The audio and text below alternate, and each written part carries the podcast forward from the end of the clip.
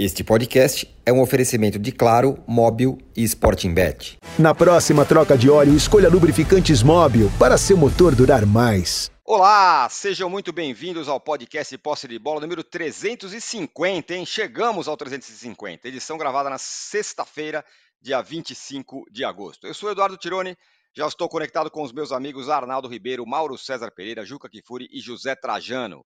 Os três brasileiros da Libertadores deram passos importantes para chegarem à semifinal da competição. Palmeiras amassou o Deportivo Pereira na Colômbia e está praticamente classificado. O Inter superou o Bolívar e a altitude de La Paz. E o Fluminense, vamos dizer que cumpriu a sua obrigação e venceu o Olímpia no Maracanã por 2 a 0.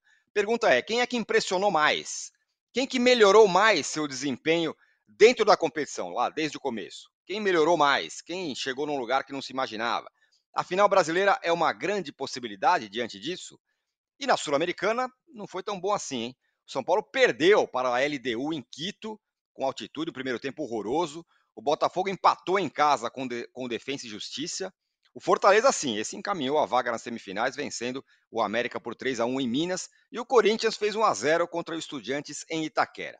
E nesse fim de semana tem rodada do Campeonato Brasileiro, claro.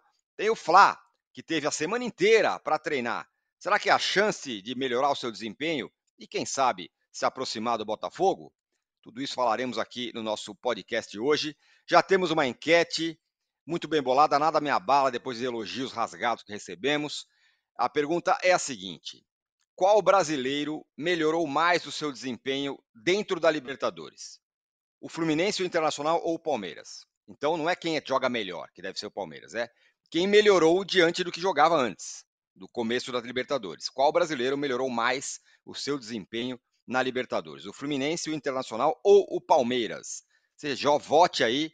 Você também se inscreva no canal. Temos uma meta de chegar a um milhão de inscritos no canal do All Sport. Estamos chegando lá, então inscreva-se no canal, chame parentes e amigos e nos deem likes. Daqui a pouco o Juca vai decretar a nossa meta de likes dessa sexta-feira. Bom dia, boa tarde, boa noite a todos e a você, José Trajano. Bom dia, boa tarde, boa noite. Eu vou responder a enquete, mais ou menos hoje, né? Enquete cheia de obviedade, para variar, mas vou votar e vou perder. O Inter. Eu não esperava nada do. O Inter está em 14 lugar no Campeonato Brasileiro. É um time cheio de altos e baixos, não é? Palmeiras é o Palmeiras, estaria disputando lá em cima. O Fluminense teve uma fase baixa, mas está indo. Quem me surpreendeu ganhando lá na altitude foi o Inter. Eu sei que na, na enquete não vai dar Inter. Porque a, você tem que sempre frisar a pergunta. Não é quem está jogando melhor, quem tem o melhor time, quem sei lá o quê. Não é isso? Isso. Quem, na verdade, a, a, enquete fosse mais bem formulada, seria: quem mais te surpreendeu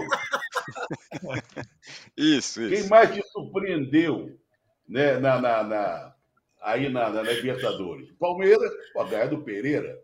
Com todo respeito ao Pereira, da cidade de Pereira, que é a região do café e tal, às vezes o nome complica, né? Pereira, parece que é o time do seu Pereira ali, do, da, da esquina e tal. Mas tudo bem, tá aí na Libertadores com todos os méritos. Mas em rápidos minutos o Palmeiras liquidou. O Fluminense deixou a torcida do Flamengo indignada. Porque a torcida do Flamengo deve estar dizendo: como é que a gente conseguiu ser eliminado por aquela, aquele troço, né?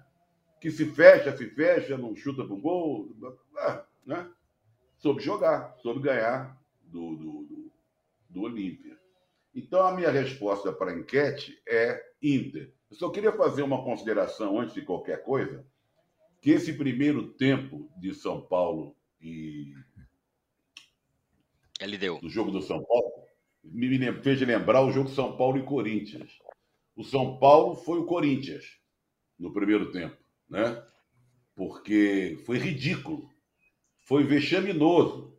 A, a, o, o, primeiro tempo do São Paulo deu dó, escapou de levar do, do LDU uma goleada, né? No segundo melhorou e tal. E tem tudo para reverter, fazer a festa aqui no Morumbi mas me lembrou muito o jogo São Paulo e Corinthians, quando o Corinthians não conseguia passar do meio de campo e o São Paulo amassou o Corinthians. O LDU amassou o São Paulo, o LDU foi o São Paulo, o São Paulo foi o Corinthians. Perfeito. E aí, Juca? o Trajano gostou da enquete. Você vota em quem? Não, não gostei não, não gostei não. Eu achei que podia ser mais bem formulada, mas Ah, sim. mas tá tudo bem. Tá tudo bem. Bom dia, boa tarde, boa noite. Olha, é, eu vou divergir do Zé Trajano, porque eu fiquei tão encantado com o jogo do Fluminense ontem, que eu até apelo a Fernando Diniz que faça a seleção brasileira jogar daquela maneira. Veja como é que a, Porque- a enquete foi mal, mal interpretada. O Juca está dizendo, uma, não está respondendo a enquete. Olha só. Eu estou, eu estou. Eu acho que o Fluminense evoluiu tanto do começo da Libertadores para o jogo de ontem, que ontem fez uma partida absolutamente encantadora. Encantadora. Coisa que ninguém. Claro, tirante o Palmeiras, mas contra o Pereira, que ainda se fosse Macieira, ou, melhor ainda, Parreira, né? um Deportivo Parreira, aí a gente teria mais respeito. E então, do Palmeiras eu não esperava outra coisa. O Palmeiras vem na média do Palmeiras. O Palmeiras é o time mais regular, é o time que eh, leva as coisas mais de acordo com o que a gente espera dele, embora não esteja fazendo um campeonato brasileiro como a gente imaginava que faria.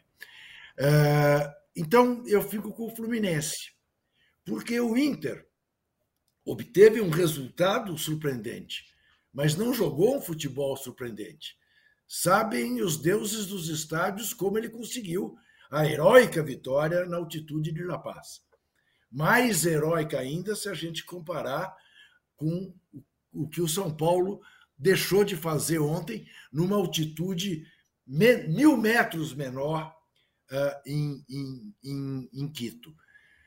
Mas então eu fico com. A minha resposta é o Fluminense, porque foi um Fluminense diferente ontem, um Fluminense corajoso, um Fluminense que jogou com um volante só, que é um volante, um volante desses modernos, como é o André, né?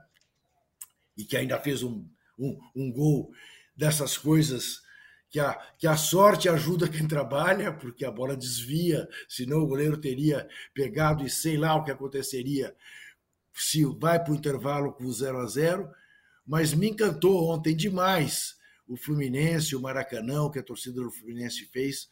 Eu fico com quem mais progrediu foi o Fluminense, é candidato ao título, coisa que eu não diria que seria antes de começar o campeonato, mesmo vindo no título carioca e tudo mais. Ó, vocês estão aí desdenhando o Pereira, não, porque o Pereira, porque não sei o que e tal. É, Para representar a massa Pereira e com muita honra, tá aqui o Mauro César Pereira, um dos maiores jornalistas do Brasil, para falar se esse 2 a 0 é uma boa vantagem para o Flu. Jogou até para fazer Só mais. essa Mauro. Pereira aí, esse Pereira é de Niterói, não confunda. tá? É isso, exatamente. O Pereira Niterói é outra, outro patamar, é, É outra outro- história. outra enfermaria. Mas, mas são três primos, né? São três primos, primos. Mas tem o, pri- o primo que deu certo, que é o Mauro.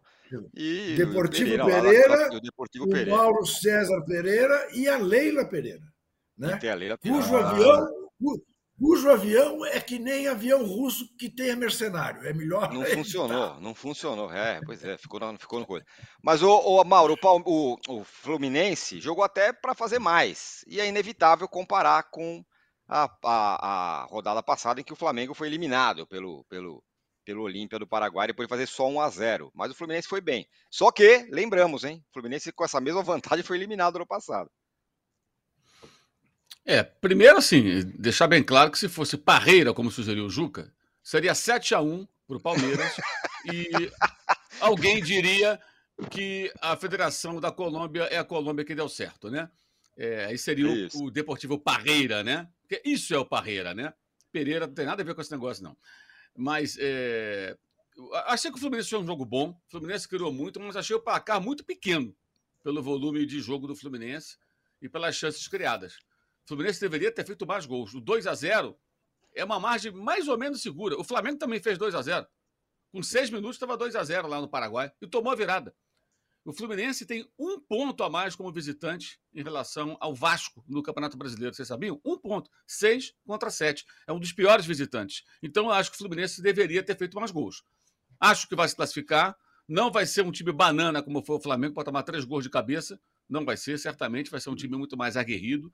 Mas acho que o Fluminense, pela partida, boa partida que fez, poderia, deveria ter feito mais gols. Perdeu muitas chances claras. Eh, no final do jogo, na parte final do jogo, depois que tomou o segundo gol, o Olímpia saiu, os espaços foram bem fartos. Todo, aquele ferrolho dura três quartos do jogo. O último quarto da partida, né, os últimos 20, 25 minutos, foi com espaço para o Fluminense trabalhar. O Keno jogando à vontade àquela altura, jogando muito bem, por sinal, foi o melhor em campo, e o Fluminense não aproveitou. Porque, vamos lembrar, o Olímpia, como o Tironi lembrou no passado, tomou 3 a 1 do Fluminense naquele jogo pré-fase de grupos. É, o jogo foi até no, no Newton Santos, no Engenhão meteu 2 a 0 lá e levou nos pênaltis no Paraguai. E contra o Flamengo, o Flamengo fez 2 a 0 porque fez 1 a 0 com o gol do Bruno Henrique no Rio de Janeiro e ampliou com o próprio Bruno Henrique com seis minutos lá no Paraguai. E o time do Olímpia não, não se desestabilizou, ele continuou buscando resultado. Pelo menos dois gols para levar para os pênaltis, fez três e se classificou. Repito, acho que o Fluminense se classifica, mas a campanha ruim do Fluminense, que só venceu na Libertadores eh, até agora um jogo fora de casa, que foi logo na estreia, lá no Peru, né?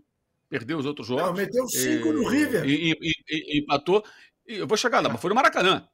Como visitante, sim. venceu, venceu só um. Sim, sim, e essa história, esse 5 a 1 sobre o River, acho que mostra que o Fluminense não teve esse progresso todo, não. Ele começou muito bem, teve uma queda e depois agora tenta retomar. Né? Se fosse um avião, né? tentaria recuperar. Perdeu a altitude e está tentando subir de novo. Né? Avião tentando decolar. É, e está decolando. Mas eu acho que, que o placar não garante 100% não, nem perto disso. Acho que ainda vai correr possivelmente algum risco. Vai depender muito do comportamento do time, mas o, o desempenho do Fluminense como visitante é ruim. Então, nessa partida da quinta-feira da semana que vem, terá que ser diferente. Terá que ser diferente. É, o próprio River Plate, quando foi eliminado pelo Inter, muita gente ficou surpresa. O River ganhou um jogo como visitante nos últimos 12. O River é fraco fora de casa. Aquele resultado, para quem vinha observando o comportamento do time argentino quando sai do seu estádio, é, não foi tão surpreendente. E o Inter, para mim, é o, é, o, é, o, é o que. O Palmeiras não surpreende em nada. O Palmeiras é muito competitivo e sério. Então pega um time mais fraco, ele passa o trator e acabou. Não vai ficar aqui de muita negociação, especulando com um golzinho só, não. Ele vai lá, faz 4 a 0 liquida a fatura. É uma virtude dessa equipe. É, é muito madura, né? É, é para lidar com esse tipo de situação. Você vê que tem várias goleadas do Palmeiras. Pegou muitos times fracos da Libertadores, que tem muitos times fracos nas últimas temporadas. Mas foram várias goleadas. Teve várias goleadas. O Palmeiras goleou em casa, goleou fora várias vezes. Então, quando ele pega essas equipes, ele não dá mole pro azar. Ele vai logo resolver na parada e foi o que ele fez. Agora, a vitória do Inter eu achei assim, muito marcante. O Inter tem que lembrar: joga brasileiro com um time bem diferente. Ele, ele, ele preserva totalmente os seus titulares praticamente na, na para a Copa Libertadores, então joga muito desfalcado na Série A. Teve mudança de técnico, melhorou com a mudança de técnico. Não dá para comparar o time covarde do Mano Menezes em várias ocasiões com o time do Cudê. E resultados como, por exemplo, a vitória sobre o River Plate, que foi um time super agressivo, com vários jogadores de frente, meias atacantes, atacando o tempo todo a equipe argentina, mesmo sendo um time temido por todo mundo aqui no Brasil, né? e eliminando. Acho que o, o Inter teve maior progresso. Não é o que joga melhor, é o que mais progrediu dentro da Libertadores mas tem que se preocupar um pouco também com a Série A, né? Porque pode cair uma semifinal, deve se classificar, mas ele pode ser eliminado agora ou depois, e está muito perto da zona de rebaixamento. Né? É, eu vou passar a bola para o Arnaldo, mas inclusive para ajudar ele na sua explanação inicial, eu quero dizer para vocês o seguinte: é, o UOL está com uma série de entrevistas exclusivas é, aqui no, no YouTube, e o entrevistado dessa semana é o German, German Cano, que é o autor do segundo gol do Fluminense contra o Olímpia. E ele fala várias coisas interessantes, inclusive sobre o Diniz. Vamos ouvir um trechinho dessa, dessa entrevista aí que está muito legal. Vamos ouvir. Cuando tenía cuatro años en una escuela de, de, barrio, de, de, mi ciudad, mi padre y mi madre me incentivaron, me sorprendió mucho, eh, bueno, obviamente cómo juega, las cualidades que él tiene dentro de cancha, realmente lo hace un diferente, pero lo que más me sorprendió es su calidad humana. Tengo 35 años, pero estoy corriendo como un jugador de 28, 29 años. Lo marca los GPS. Entonces, para mí me sorprende también, porque la verdad que nunca, nunca me entrené de, esa manera como Fernando entrena. Cuando llegó Fernando a Vasco, ahí se formó la amistad. y tuvimos mucha química desde el primer momento, ¿no? Porque es un, es un entrenador diferente al resto y me hace acordar a algunos técnicos argentinos que yo tuve que no te, no te dejan relajar, no te dejan conformarte con nada, lo que hoy hiciste bien, si yo tendría que estar o no dentro de la selección, va a quedar eh, en el pasado y uno tiene que vivir del presente y creo que fue algo lindo, una experiencia inolvidable para nosotros. Nada, la relación es muy linda y esperemos que perdure después que uno acabe la carrera para quedar como amigos, que no tengo duda que será así, porque la verdad que eh, nada, nada se esforzó, todo salió natural.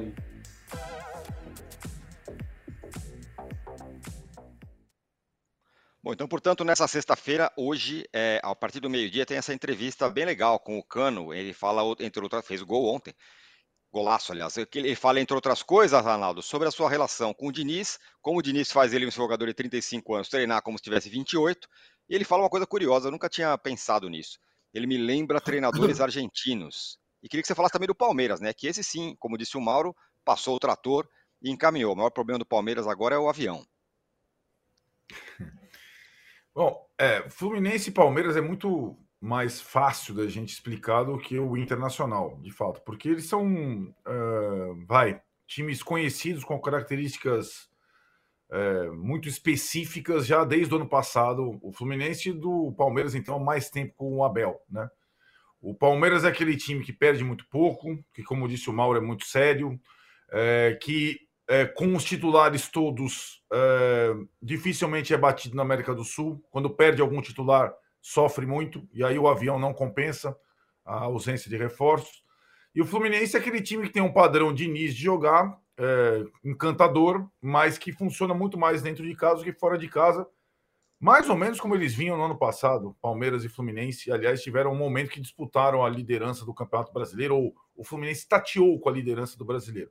Agora o Fluminense tenta a sua Libertadores inédita e o Palmeiras é o atual rei da Libertadores e tudo mais. Sobre essa, esse trechinho do cano com o Diniz, é, é curioso que ele fala que a parceria começou nos tempos de Vasco, né? E foi um clube que o Diniz não deu certo. Foi muito mal, não conseguiu a, o acesso. E o Cano também não teve um grande momento com o Fernando Diniz na passagem dele, mas depois no Fluminense até porque os times do Diniz normalmente consagram artilheiros, né? São times que criam demais e oferecem ao centroavante muitas oportunidades. Com o detalhe desse ano, que muitas vezes, como no jogo com o Olímpia, no segundo tempo, o Cano joga com outro artilheiro, o John Kennedy, quase foi expulso depois, tem nome de presidente e tal, joga pra caramba, mas tem, tem meio pavio curto e quase foi expulso. Às vezes o Diniz joga com, com dois centroavantes para os dois, Tirone, Palmeiras e Fluminense, tem um desafio aí. É a parada da data FIFA. Diferente. A parada da data FIFA normalmente tem causado ao Palmeiras de sabores, né? Os caras voltam das seleções não tão bem e tal. É, o Rafael Veiga foi chamado de novo, o Gustavo Gomes, o Piquerez, até o Richard Rios foi chamado. E em relação ao Fluminense, é, não foram só jogadores convocados, a comissão técnica foi convocada. Então, o Diniz e seus auxiliares não estarão treinando o Fluminense na data FIFA por conta da seleção brasileira. Isso vai acontecer pela primeira vez. A gente não sabe como é que vai voltar, né? Porque enquanto outros times estão recuperando jogadores, fazendo treinos e tal, o Diniz e a comissão técnica dele estão treinando a seleção brasileira nas eliminatórias. Aliás, com dois jogadores do Fluminense no time convocado. O Inter é uma coisa que não tem nenhuma semelhança com, com Fluminense e Palmeiras. O Inter, o Mauro disse, eu também aí concordo com o Trajano, para mim é, é quem mais evoluiu, porque eu também não dava nada para o Internacional. Lembrando que na fase de grupos ele se classificou na última rodada. Se ele não vencesse o Independente Medellín em casa, ele estaria eliminado na fase de grupos, mas ele venceu, passou. E aí tomou uma decisão que muitas vezes uh, demonstra falta de planejamento, uh, insegurança, incoerência, mas que na história do Inter ela já deu certo outras vezes, que é no meio de uma Libertadores trocar o técnico e trazer jogadores para decidir e mudar o status do time. Isso aconteceu em 2010, aconteceu um pouco em 2006 quando o Inter foi campeão. Em 2010 saiu o Jorge Fossati, entrou o Celso Rotti para a semifinal em diante. E vieram lá o Renan, goleiro, Rafael Sobes e Tinga.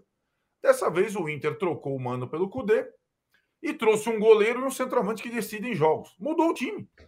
O Rocher, o Ener Valência e o Cudê foram diretamente responsáveis pelas eliminações do Inter e pela vitória na altitude.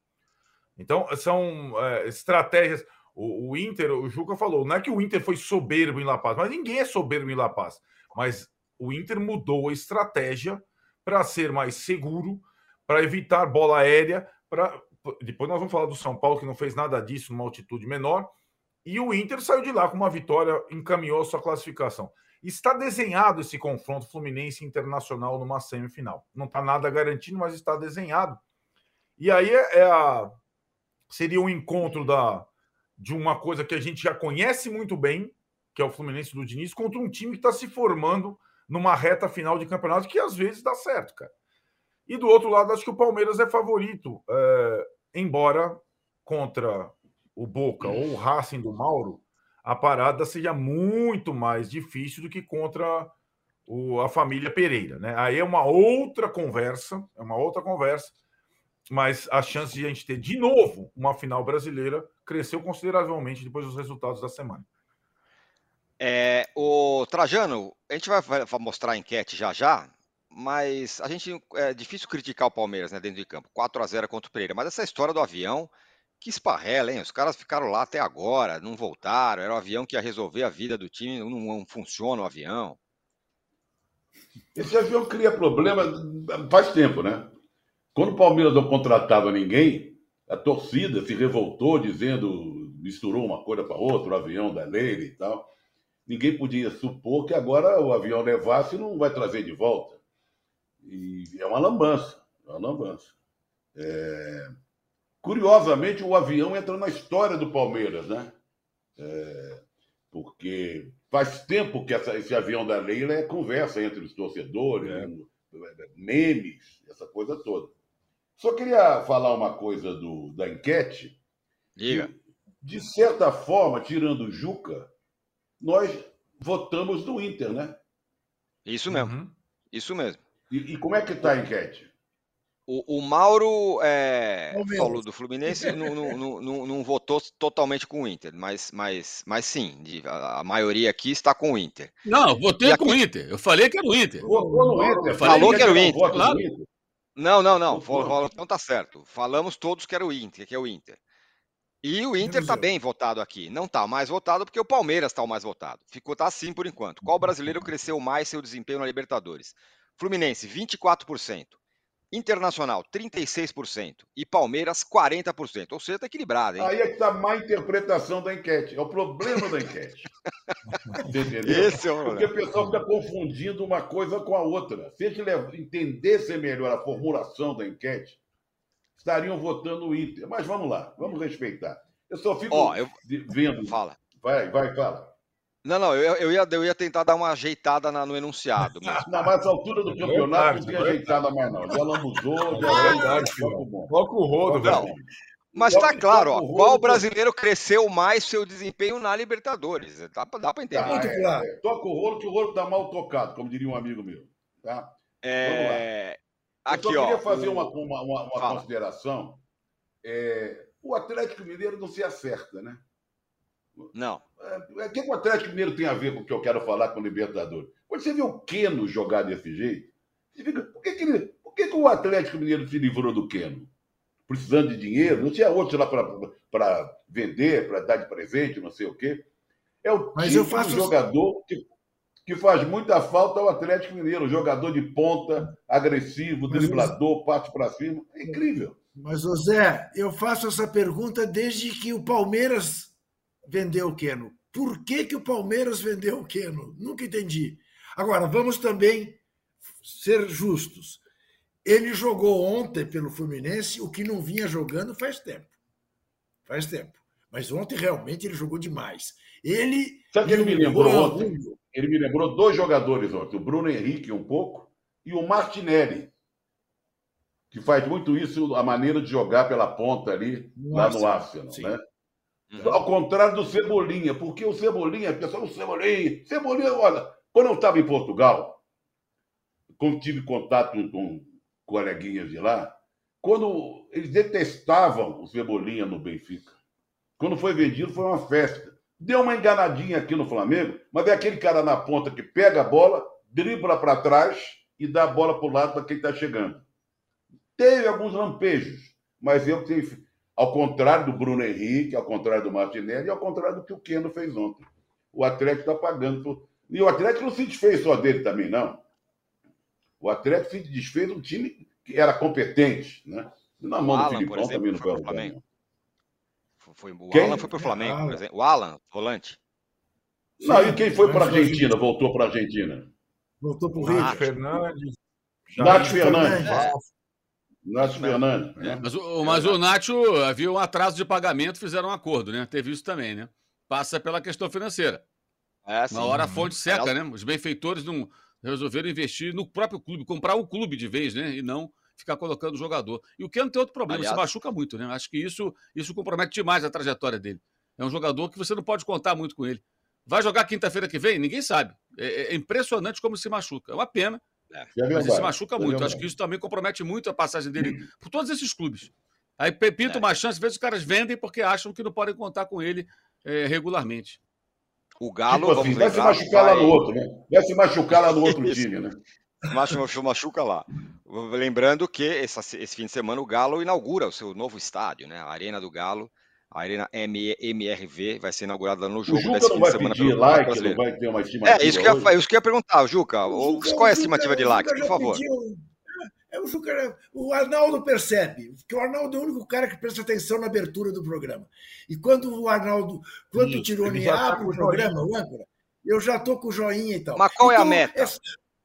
5 mil. E pronto, não se fala mais. 5 mil. 5 mil likes é o que queremos é, a partir de agora aqui no nosso glorioso posse de bola. Precisa fazer a troca de óleo? Escolha os lubrificantes Móbil para seu motor durar mais. Alta tecnologia e garantia de qualidade para todos os tipos de veículos. Se tem movimento, tem Móbil. O Ricardo Filho está comigo, hein? Bom dia. Minha solidariedade ao âncora que toda segunda e sexta tem sua enquete massacrada. Força, Tirone. Obrigado, Ricardo.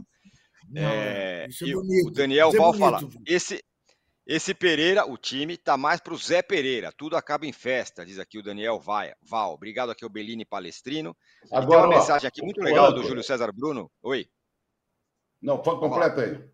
Não, uma mensagem muito legal do Júlio César Bruno que eu vou falar daqui a pouco, a hora que a gente perguntar sobre o Flamengo, que é uma boa pergunta. Fala, mal, fala, fala, Tá. é, Trajano. Falando em Pereiras, falando em Pereiras, vocês são mais jovens, talvez não lembrem. O Vasco teve um lateral esquerdo, só tacava por rede, tal de Pereira. Jogava Fontana de quatro zagueiros e Pereira de lateral esquerdo. Era Brito, Fontana e Pereira. mesmo. Rapaz, o que ele deu de cacetada. Você não não, do Pereira? O Rubens vai pegar Não. o, o, o Wikipedia. Não sei nem se ele jogar. Pereira. Ah, Como você disse, como você disse, nós que somos mais jovens, eu realmente estou ouvindo falar Exatamente. desse Pereira. exatamente. Pereira, lateral Ele, esquerdo. encarou o Garrincha ou foi mais pra frente? Não, o Garrincha dava, cortava para cá, o Pereira ia para lá. Então não tinha problema desse confronto. Não, mas eles, eles jogaram contra, eles, eles foram. Foram, foram, foram, foram. Ah, tá. Muito bem. Então, ó, continue votando na nossa enquete. Vou, falar, vou dar mais uma aqui, mais uma parcial para vocês, como estamos. Estamos. A pergunta que foi bem formulada, apesar das críticas, é a seguinte: qual brasileiro cresceu mais? mais seu desempenho, mais evoluiu na Libertadores? Boa, Juca. Fluminense, 24%, Internacional, 37%, Palmeiras, 39%. Tá ali, ó, é equilibrado. A, a, a- argumentação do Trajano e de vocês todos tá, tá valendo, porque a galera tá votando bastante é, no Internacional. Muito bem. é, Arnaldo, passando para a Sul-Americana, a pergunta é a seguinte: o Dorival, nosso querido Dorival, flertou com o perigo nessa escalação contra a LDU? Que primeiro tempo, hein? Trajano definiu bem, parecia Corinthians e São Paulo. São Paulo e Corinthians. Nossa, um desastre, né? É, aí, assim, eu- eu- talvez tenha sido o inverso né, da estratégia do Internacional. A estratégia do São Paulo, ressaltando sempre, a altitude de Quito é bem diferente da altitude de La Paz, foi manter o time, a escalação, a, a, proposta dos jogos dentro de casa. E o São Paulo já tem ido muito mal como visitante no Brasileirão e de novo fez uma partida muito ruim como visitante nas Copas. Tinha feito também contra o São Lourenço muito ruim a partida. E de fato o time não está eliminado agora por circunstâncias. Talvez a LDU também tenha, é, sabe, aquela, aquela dúvida pós-intervalo. Mantenho a pressão, tento matar o 3 a 0 ou espero um contra-ataque nessa nessa dúvida, com algumas mexidas, o São Paulo voltou para o jogo. E aí, né, uhum. Tirone, aquilo. Hoje, é o que a gente falava, e está comprovado nas últimas semanas. Hoje, o São Paulo, que tinha um ou dois, no máximo, com boa vontade, jogadores para decidir uma partida, e olhe lá, que eram Luciano e Caleri. Hoje, o São Paulo tem um jogador que decide jogos. E o Lucas Moura decidiu, não um jogo, mas colocou o São Paulo vivo no confronto numa tabela com o Luciano, jogada no campo, estava no campo de a, saída de bola do São Paulo. Ele dá uma clareada para o Luciano, que faz uma grande jogada. Acompanha o Lucas Moura a jogada toda, desde o campo dele, lá como se não tivesse altitude alguma, e faz o gol. E deixa o confronto aberto. O, o placar do jogo era para ter sido 4 a 0 por aí, não, não seria nada de, de absurdo, e foi 2 a 1 né? Agora, o manter vivo não significa que o São Paulo está classificado. São Paulo tem que jogar bem de novo, como jogou contra o São Lourenço, sabe, contra o Corinthians. Você sabe por que não foi 4 a 0 Porque tem um Guerreiro que é um ex-jogador em atividade do lado. É, isso. Os dois pontas da LDU são muito bons e o Guerreiro não acompanha mais, como ele fazia, né? Exatamente, é isso, é isso mesmo. É, agora, o, o, a LDU tem dois, um jogou no Santos, o Rúlio lá, né? mal, mal jogou no Santos, mas passou pelo Santos. É, são dois pontas é, fortes, é, rápidos, que o São Lourenço e o Corinthians não, tem, não tinham, por exemplo, quando vieram ao Murumbi jogar contra o São Paulo. Eu não acho que está definido. E acho que o Dorival, sim, Tironi, é, nas questões, nas suas convicções de proposta de jogo, de iniciativa do jogo, fora de casa não está dando certo. Não está dando certo no brasileiro, não está dando certo na Copa do Brasil, não está dando certo na Sul-Americana.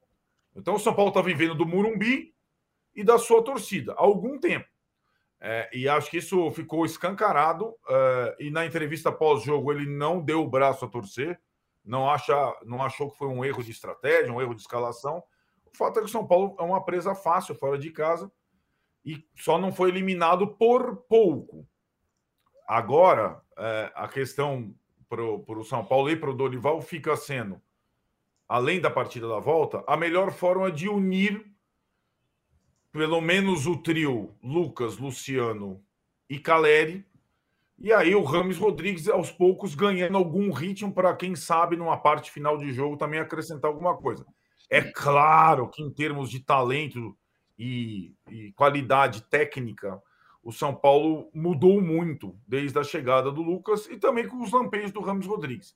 Mas ou ele tem um time forte o suficiente para aguentar resultados fora de casa, ou ele não vai ganhar nenhuma Copa, nem outra, e vai continuar nessa situação no brasileiro.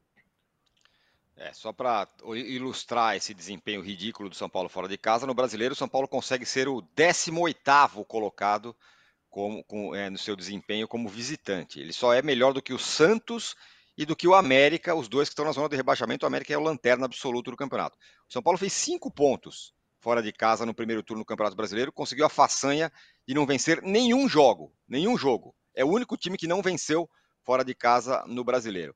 Agora, o Mauro, é, na coletiva depois, o até é, não sei se me causou estranheza, mas me chamou a atenção o fato de Dorival não falou não, não, fizemos perfeitamente. O problema foi que a LDU jogou bem, porque a gente fez tudo certinho. Jogamos sem volante, mas tá tudo certo.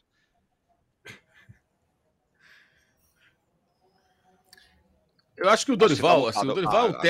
o Dorival é um técnico, não, não, tá bom, tá assim, que a saída dele mesmo do Flamengo, assim, acho que mostra assim, o Dorival é um técnico que ele tem, ele tem um teto, gente. O Dorival ele tem um teto, ele não é um técnico brilhante, espetacular, mas ele está sendo superestimado por conta de um, um, momento muito bom no Flamengo, que teve uma queda no final, e por ter conseguido melhorar o São Paulo em alguns aspectos, embora o São Paulo tenha passado essa temporada um bom tempo com números muito parecidos com o da temporada passada. O grande avanço agora foi que avançou à final de uma competição que foi eliminada na semifinal ano passado, que foi a Copa do Brasil. Mas tem de fato muitos problemas. Essa fragilidade fora de casa é um negócio assustador. A gente falou um pouco do Fluminense, São Paulo é pior, de fato. Só dois times estão vencendo fora de casa na Série A, o América e o, e o, e o São Paulo. Né? E ontem, assim, o placar foi muito mentiroso, muito mentiroso. São Paulo, o LDU poderia ter dobrado o placar. Estava 2 a 0 poderia ter 3, 4 a 0 não seria nenhum absurdo. Então, a quantidade de oportunidades perdidas. Aí cai um pouco depois o ritmo, o São Paulo conseguiu melhorar seu rendimento, fez aquele gol, mas foi assim um placar muito mentiroso. O São Paulo poderia ter voltado é, eliminado ontem lá do, do, do, do, Equador. E sobre o Guerreiro, que contrata o Guerreiro, está procurando encrenca mesmo essa altura do, do, da, carreira do peruano. Não tem a menor condição. É, o Racing fez a mesma bobagem, aí se livraram depois. É. Na época do contrataram, acho que ia uhum. questionar até uma, uma, pessoa do clube lá, um dirigente, vocês estão contratando mesmo Guerreiro? Sim, sim. Como? Vocês já olharam o número do Guerreiro no Brasil, no Havaí? Ele não fez nenhum gol. Você fez isso? Você falou com o dirigente do clube? Eu, eu, eu, eu, falo com as pessoas do clube. Eu questionei, né? Se era verdade sim, sim. que estavam contratando o jogador, ainda estava um rumor. E eles confirmaram, não, sim, de fato contrataram. Falei, nossa, que nível de desconhecimento desses caras, né? E o LDU conseguiu fazer pior ainda, que depois do desempenho sofrível dele do Haas, eles contrataram o jogador, que não tem mais a menor condição, gente. Menor condição. Tivesse um centroavante razoável ali, acho que São Paulo voltaria virtualmente eliminado dessa, dessa partida. Acho que o jogo de ontem serve para também baixar um pouco a bola, porque tem muito oba-oba contra o São Paulo. São Paulo é sempre um extremo danado. Ou é tudo maravilhoso, ou é tudo uma porcaria. Não é uma coisa nem outra. Não é coisa nem outra. Agora, tem problemas que têm que ser identificados. Se ele não quer admitir isso da boca para fora, ele vai ter que resolver isso lá dentro. Agora, também não é novidade. Ano passado, no Flamengo, o Dorival sempre minimizava atuações ruins, alegando que o time estava cansado, que não sei o quê, mesmo quando ele poupava um time inteiro. Essa é uma característica dele. Critica, esperar que ele critique o seu próprio time, espera sentado. Não vai acontecer. Não vai acontecer. A gestão do grupo ela é importante, mas no caso do Dorival, é, parece que ela é tudo em, em, alguns momentos. O jogo de ontem foi bem constrangedor, né? Bem constrangedor para um time no momento que está o São Paulo. É, é, e pela, pela empolgação que desperta na torcida. Aliás, nos últimos jogos venceu quantos? Eu estava com esse número ontem. O São Paulo venceu pouquíssimas partidas é, recentes. Vou achar aqui o número e passo já já. Só, Teve isso só também. venceu o São Lourenço e o Corinthians, as partidas necessárias. Isso. Exatamente. Não, só, venceu, venceu esse, Corinthians. Na, na verdade, né, tem, uma, tem uma questão né, que é uma armadilha e que é bem utilizada, quase sempre utilizada pelo Dorival nas suas respostas sobre o São Paulo fora de casa, que é a partida que o São Paulo fez no Allianz Parque contra o Palmeiras, certo? Dois em dez, gente. Oi?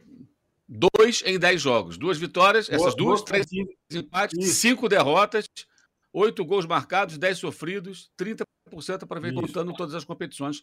Na... É Caiu claro do sétimo para o né, décimo essas... lugar no brasileiro.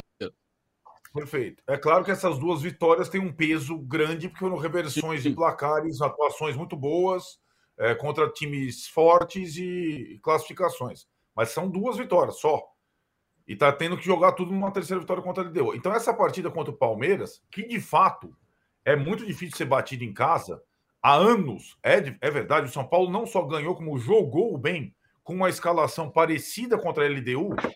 Só que, assim, o Palmeiras, numa circunstância tal, há algum tempo, não era na altitude, então, então não pode ser sempre essa partida. Ah, o São Paulo joga bem fora de casa também, porque ganhou do Palmeiras no Allianz Parque só ganhou do Palmeiras no Allianz Parque, não ganhou mais praticamente, né?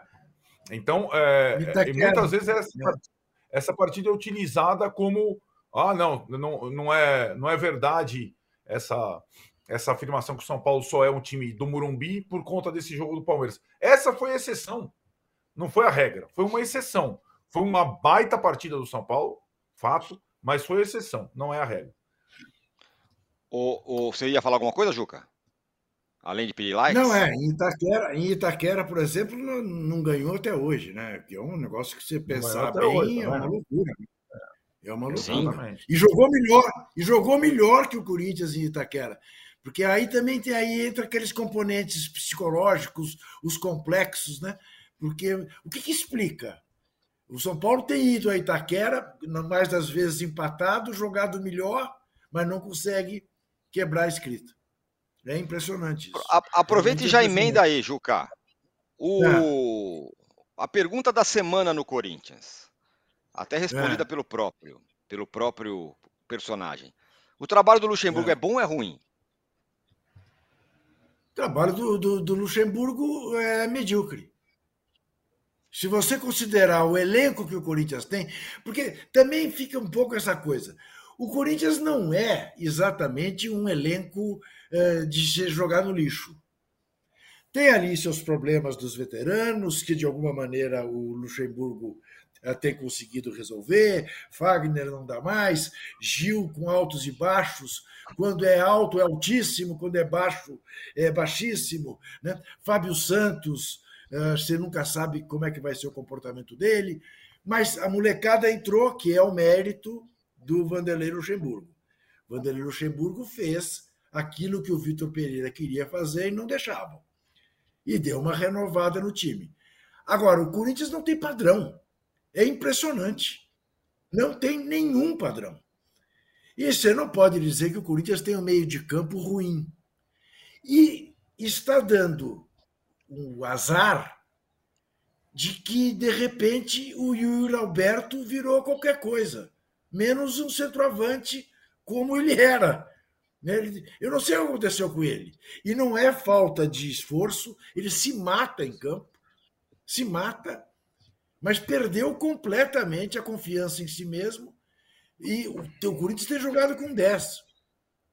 Quando ele sai, o time melhora, mesmo sem ter centroavante. E, evidentemente, a perda do Roger Guedes, essa é irreparável, porque ele vinha sendo o melhor jogador do Corinthians, o artilheiro do time, e sem ele, né, o Corinthians perdeu 70% do seu poder ofensivo. Agora, veja que coisa, e, e digam se eu estou maluco. O São Paulo perdeu, o Corinthians ganhou. É menos complicado para o São Paulo voltar. Voltar não. É menos complicado para o São Paulo se classificar para a semifinal do que será para o Corinthians. Vai ser mais difícil para o Corinthians voltar da Argentina classificado do que será para o São Paulo se classificar no Morumbi. Estou lá? Estou é errado não? Eu acho. Não sei. É? O que você acha, ah, Eu prefiro, eu sempre prefiro ah, não, o resultado. O, o, o, São Paulo tem um ingrediente muito forte nesses últimos tempos aí, recente, que é a torcida. Jogar no Morumbi tem ajudado muito, né? Ah, o que o espetáculo que a torcida fez no último jogo foi agora de arrepiar. Então, é, pressiona, entusiasma, incentiva. Isso é, faz parte hoje em dia desse São Paulo aí, que pode Agora, impressiona no São Paulo, acho que o Mauro falou coisa parecida. Como é tudo lá em cima, tudo lá... o São Paulo é impressionante. Quer dizer, essa, essa atuação do São Paulo, ridícula, do primeiro tempo, que lembrou né, o Corinthians contra o próprio São Paulo, e escapou de levar uma, uma trauletada grande e voltar com, com, a, com a classificação muito é, praticamente impossível, a não ser que houvesse um, um milagre no Morumbi, porque era para ter tomado uma goleada no primeiro tempo. É, por exemplo, o Arnaldo comentando já, já diz tudo.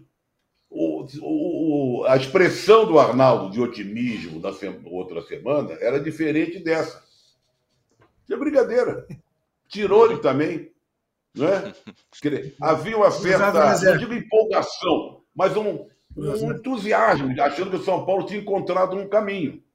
E, de repente, volta tudo para trás. Né? O próprio Dorival, que era tido como, não, Dorival, ó, Dorival, ó, ele e o filho dele, que dupla, hein? Agora é questionado porque não coloca os caras para jogar, não tem nome de quadrado mágico, escalou mal, não sei o quê. O São Paulo. É tradicional isso no São Paulo. O, o Tirone e o Arnaldo pode falar melhor. A perseguição a determinados jogadores, não tem nada a ver com o que eu estou falando, mas havia aquela época de perseguição a determinados jogadores. Kaká, por exemplo, quando foi embora, porque a torcida do São Paulo pegava no pé. Júlio Batista também, não é isso? Uhum. Ué, Casemiro? Casemiro. Casemiro. Casemiro, vai embora, joga nada, esse cara do meio de campo, meio gordo, meio. Não, não acerta um passe, não é isso? É isso. Agora, veja bem, veja bem, o que seria, o que seria do torcedor do São Paulo se eles tivessem o desempenho do Fortaleza, que enfiou pois três é. no América. É, isso que é Esse sim, né? tá, esse sim está classificado, já está na semifinal. Isso. Exatamente. pegar- Não Ó, o mal, não. Corinthians O Fortaleza e o também não tem sido aquilo que a gente esperava dele algum tempinho atrás. Né? Mas nem pode, né, Zé? Nem... Não, não, Zé, a gente achava que o Fortaleza, o Voivoda, sei lá, que é um genial. É porque ganhar do América hoje em dia, o América, o meu América, que ganhou brilhantemente do Belfort hoje É. 4 a 0 lá no Jurídico Coutinho, Ó, faz jogo duro. Corinthians fez Faz isso. jogo duro. Corinthians fez Faz isso. jogo O duro. Corinthians fez isso para eliminar o América. Ah, Tem tem- América Mas é o é, São último Paulo colocado no brasileiro, último É. colocado no brasileiro, e tomar de quatro, trocou de técnico, não adiantou nada. Tomar de quatro, foi 4 a 0 né? 3 a 1. 4 a 3 a 1. 0 3 a 1 Não, Estava 3 a 1. 3 a 0 né? 3 a 1. 3 a 1 Isso. é, 4x0 foi o Palmeiras. Perder de goleada, praticamente uma goleada em casa nessa altura, é uma vergonha. É uma vergonha. Qualquer um vai lá e lasca o pau. Calma que o São Paulo que não ganha ninguém fora de casa vai encarar o América nesse fim de semana. Veremos. Ô Mauro, enquanto todo mundo jogou, tal, Libertadores, Copas, o Flamengo teve uma semana para treinar, para esfriar os ânimos e tudo mais. E tem é, a pergunta é, essa semana será que pode ter dado um jeito de dar uma ajeitada no time?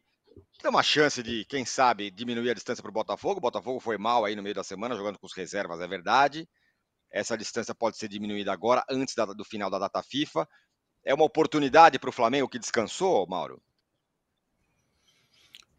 Olha, é impossível responder a sua pergunta, o, o Tirone. É impossível. O time do Flamengo ninguém sabe exatamente qual é o nível de concentração desses jogadores com relação a- às coisas que interessam ao clube, né? É, a- a- a- o perfil de, algum- de alguns jogadores importantes do time extracampo evidencia isso, né? O, o Arrascaeta ontem estava cantando no programa do, de É, televisão. você viu isso?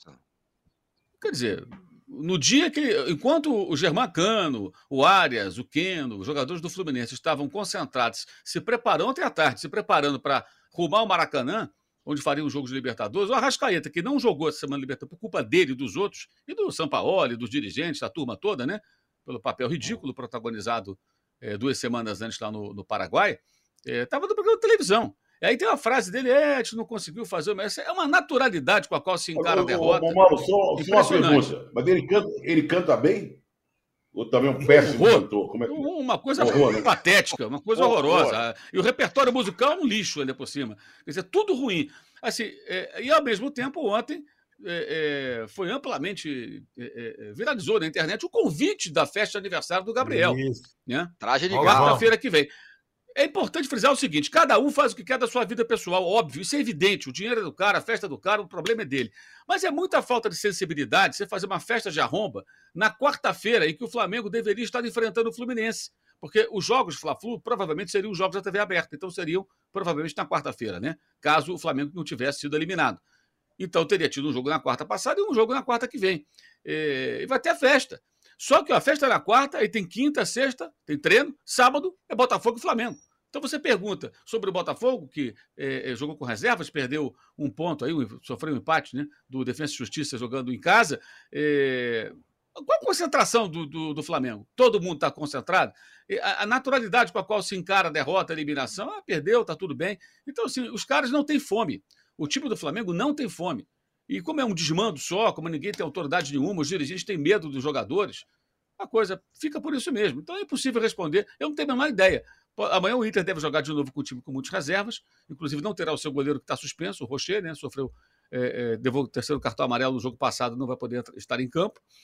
E não dá para saber o que vai ser o Flamengo, porque qual o nível de envolvimento deles com, com o time, com a temporada? Uma temporada de fracassos. Não ganharam nada, só perderam, perderam, perderam vários troféus que, que disputaram.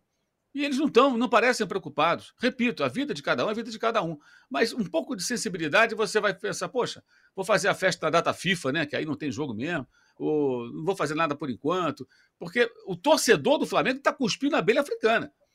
Porque ele passou duas noites agora vendo outras equipes do Brasil e de fora jogando a Libertadores, até o Pereira jogando a Libertadores. Está apanhando, mas está jogando. Está lá. E vai apanhar de novo, mas está lá. Semana que vem o Pereira vai jogar aqui. Vai pegar o aviãozinho dele, vai chegar aqui e vai jogar contra o Palmeiras. E o Flamengo não joga mais a Libertadores porque foi eliminado pelo Olímpia. Aí a gente viu ontem novamente que o Olímpia, de fato, é um time muito limitado. É perigoso, falei já que o Fluminense precisa estar bem atento para o jogo de volta, porque é um time muito aguerrido, mas é um time com muitas limitações. E o Flamengo foi eliminado por essa equipe e está tudo normal, está tudo bem. A imagem que fica na minha cabeça é o seguinte: eu, eu, eu, vi, eu vi de perto os jogadores saindo, entrando no ônibus, os torcedores lá de fora revoltados, xingando, protestando, e ali havia vários ônibus. E aquela rapaziada pegou ônibus depois para voltar para o Rio de Janeiro, voltar para o Brasil. Só chegaram no sábado. Eles voltaram do voo fretado. Nada disso sensibiliza alguns jogadores de futebol. O cara vê o torcedor fazer um esforço danado para ir lá, torcer pelo time, porque aquilo é a paixão dele. Eles não ligam. E não é só do Flamengo, são muitos. O grande desafio hoje de um clube de futebol é fazer o jogador entender a responsabilidade que ele tem, a importância que o trabalho tem pra, dele tem para bilhões de pessoas e se envolver minimamente com isso. Não ligam. A frase ontem no GE, tá lá a frase do, do Arrascaeta, na entrevista que ele deu durante essa fantástica gravação, é uma coisa assim que, que chega a ser quase um insulto, porque fala com uma naturalidade, eu estou procurando aqui a frase para poder reproduzir é, é, ipsis literis, é uma coisa assim bem, bem, bem constrangedora. Ah, ele fala o seguinte: se a gente não está preparado no momento certo e não faz o que tinha que fazer, agora só nos resta lamentar. Ora, bolas, por que, que não estavam preparados para jogar contra o Olímpia? Por que, que não fizeram o que tinha que fazer? É essa que é a questão. Então, então tá bom, não, tava, não, não estava preparado? Como assim não estava preparado? Para jogar contra o Olímpia não está preparado? O Olímpia é tricampeão da Libertadores, é um time grande da América do Sul, sim, mas hoje tem uma equipe muito pequena, muito modesta. Tem dívidas, tem transfer, transfer bando, pode contratar, é uma draga danada. E eles perderam. E o detalhe, fizeram 2 a 0 também, como eu frisei no começo aqui do poste de bola, com seis minutos. E tomaram três gols de cabeça. Ah, faça-me um favor, né? Então, assim, é a banalização da derrota, e isso é tudo reflexo de uma gestão desastrosa do Landinho, do Marcos Braz, de todos eles, e de um grupo de jogadores sem fome. Sem fome. Eles não têm fome. Para eles está tudo bem. A desculpa sempre vai ser: ah, a gente ganhou Libertadores, ganhou o brasileiro já. Para eles já, está, já estão enfastiados. O torcedor me parece que não, a não ser aqueles bobocas que começaram a torcer em 2019 e que acham que esses homens valem mais do que o próprio clube. É, realmente, a história do, do Gabigol e do Arrascaeta nessa semana é meio. é um pouco demais. Aqui, o, o Júlio César Bruno tem uma boa pergunta. Lembra que eu falei que tinha mandado uma mensagem aqui? Arnaldo, a pergunta dele é a seguinte: ele fala, amigos, fico. Mauro, peraí, eu, eu, tô, eu, eu tô maluco. Você, você, repetiu isso. O Flamengo fez 2 a 0 no Olímpia? Não foi 1 a 0 o gol do Não, 1 a 0 no Rio. 1 a 0 E aí, com 1 a 0 lá, estava 2 a 0 no agregado. Ah, 2 a 0 Ah, tá. Com, com, com, com seis minutos. Okay. Assim, tá olha certo, só, tá é, é, é, tá melhor, é melhor do que fazer 2 a 0 no primeiro jogo. Porque é, você tá entra com um gol de vantagem. Aí tá o adversário, o adversário tá tem que fazer dois gols. Aí o Flamengo mete um gol. Aí não, o Olímpia, putz, agora tem que fazer três. Sim, sim, e faz sim, os três. Menos, teve menos tempo para reagir. Menos tempo. Foi bom você explicar. Mauro, foi bom você explicar.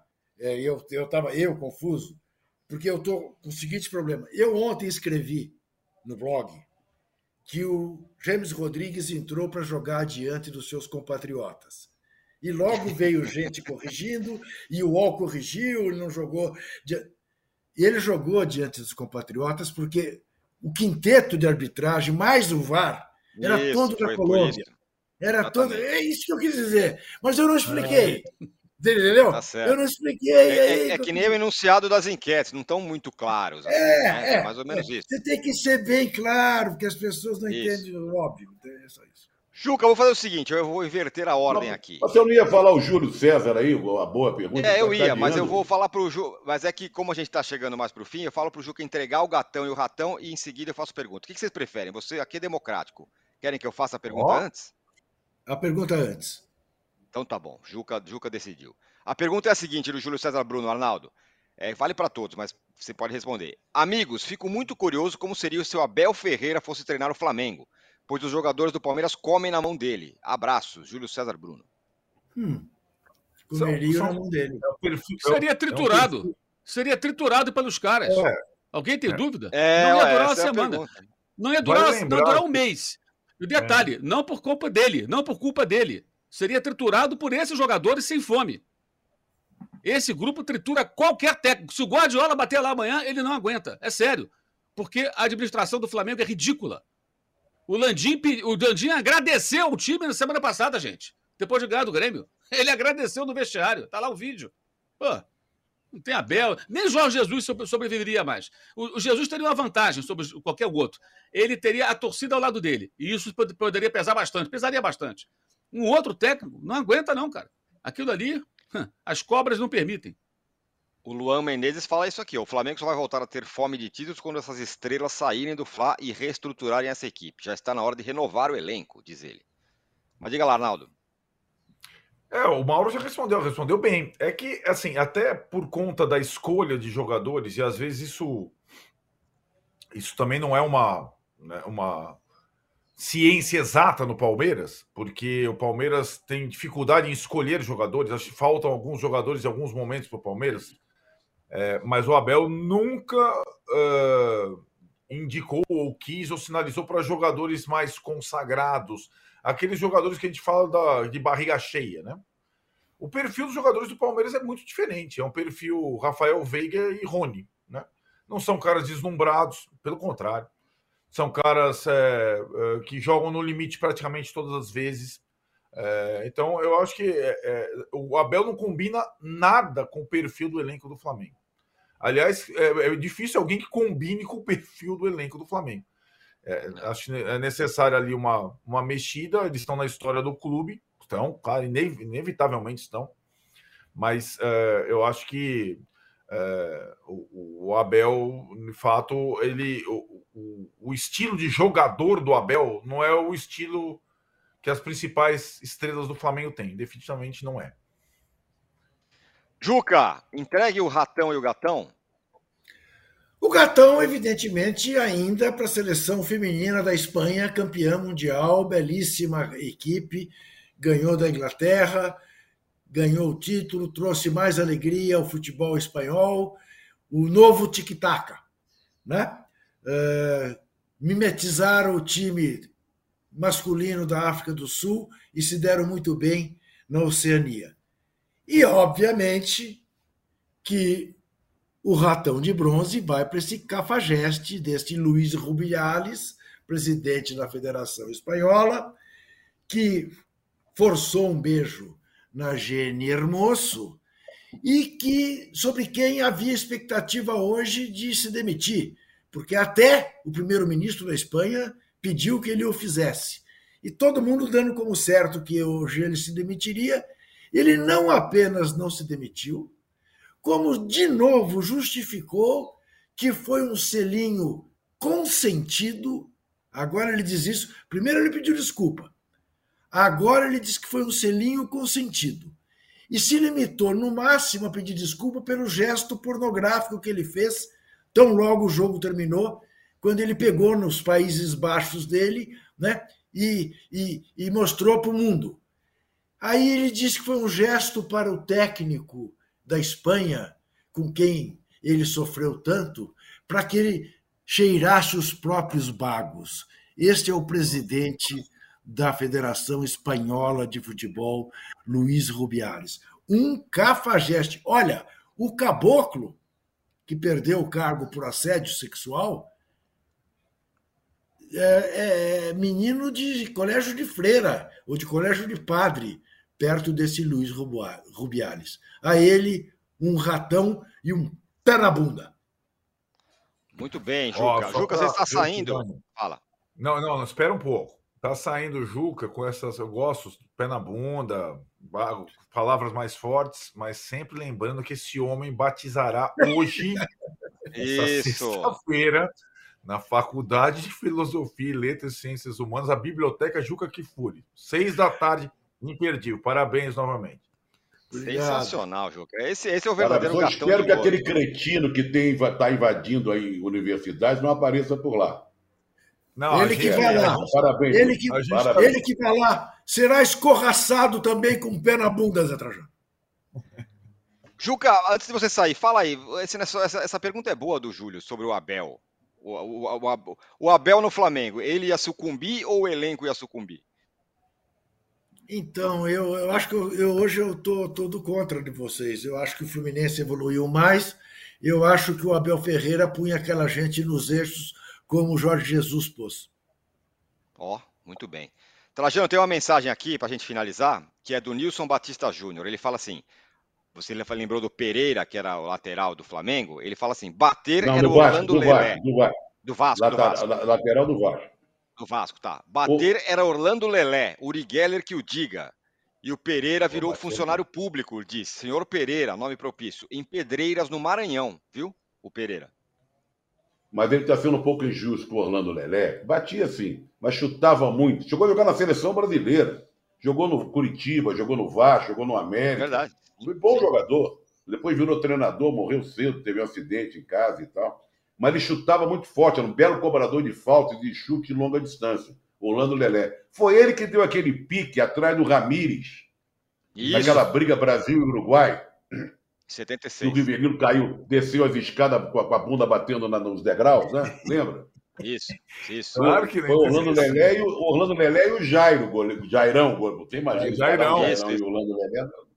Mole, O não. Jairo é dá uma voadora no Dario Pereira naquele negócio. Eu não sei como o Dario Pereira tá vivo hoje. Dário, o Né? Dário Pereira menino. Toma uma voadora do, do Jairo, não, sabe, não sabia nem de onde tinha vindo. A última aqui, ó, Mauro, do Lucas Gabriel. Seco pra você. O Racing é favorito contra o Boca no El Cilindro? E Não. Pequena vantagem é- só de jogar em casa. Mas o, o, o jogo de, de quarta-feira, eu acho que o Racing fez o jogo direitinho. Pô, mas tomou pressão, o Boca merecia vencer. Óbvio, você vai jogar contra o Boca precisando do resultado lá dentro, você vai tomar pressão, vão ter que perder gol, mas, pô, para quem tomou quatro gols lá na Colômbia, para o Atlético Nacional, eu acho que o time resistiu bem, entendeu? Resistiu bem, é, levou 0 a 0 e agora tem a vantagem de jogar em casa. Mas o Boca está acostumado a jogar lá também, para eles não tem muito segredo. acho que está tá bem aberto. E acho que os dois têm chance contra o Palmeiras, qualquer um dos dois. Juca, pra Nenhum finalizar, dois- Lucimere Toyama. Nenhum dos dois é favorito, pelo contrário. Ah? Longe O Juca disso. já foi embora. Ah, o Juca já foi. Aqui a Lucimere pergunta se o evento é aberto hoje na Fefeleche.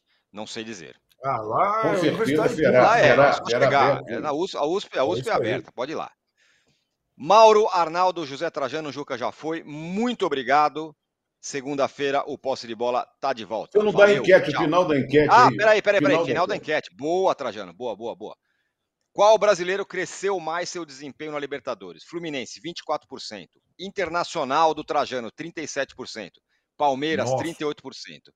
Você, Ih, é você... Empate técnico, empate técnico. Empate É. técnico, empate técnico, exatamente.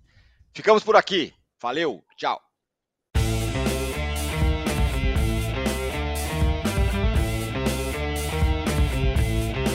O Posse de Bola tem pauta e edição de Arnaldo Ribeiro e Eduardo Tironi. Produção e coordenação de Rubens Lisboa. A distribuição é do Rafael Bellatini. Editor do All Sport é o Thiago Biasoli Moller. O editor assistente do All Sport é o Patrick Mesquita. A operação de ao vivo é de Paulo Camilo e Fernando Moretti. A coordenação de operações de Danilo Esperandio. Motion Design de Felipe Dias Pereira. Direção de arte de Daniel Neri e Gisele Pungan. O editor-chefe do All Mob é o Felipe Virgili. O gerente-geral do All Sport, o Vinícius Mesquita. O gerente-geral de MOV, Antoine Morel. E o diretor de conteúdo do UOL é Murilo Garavello. Qual?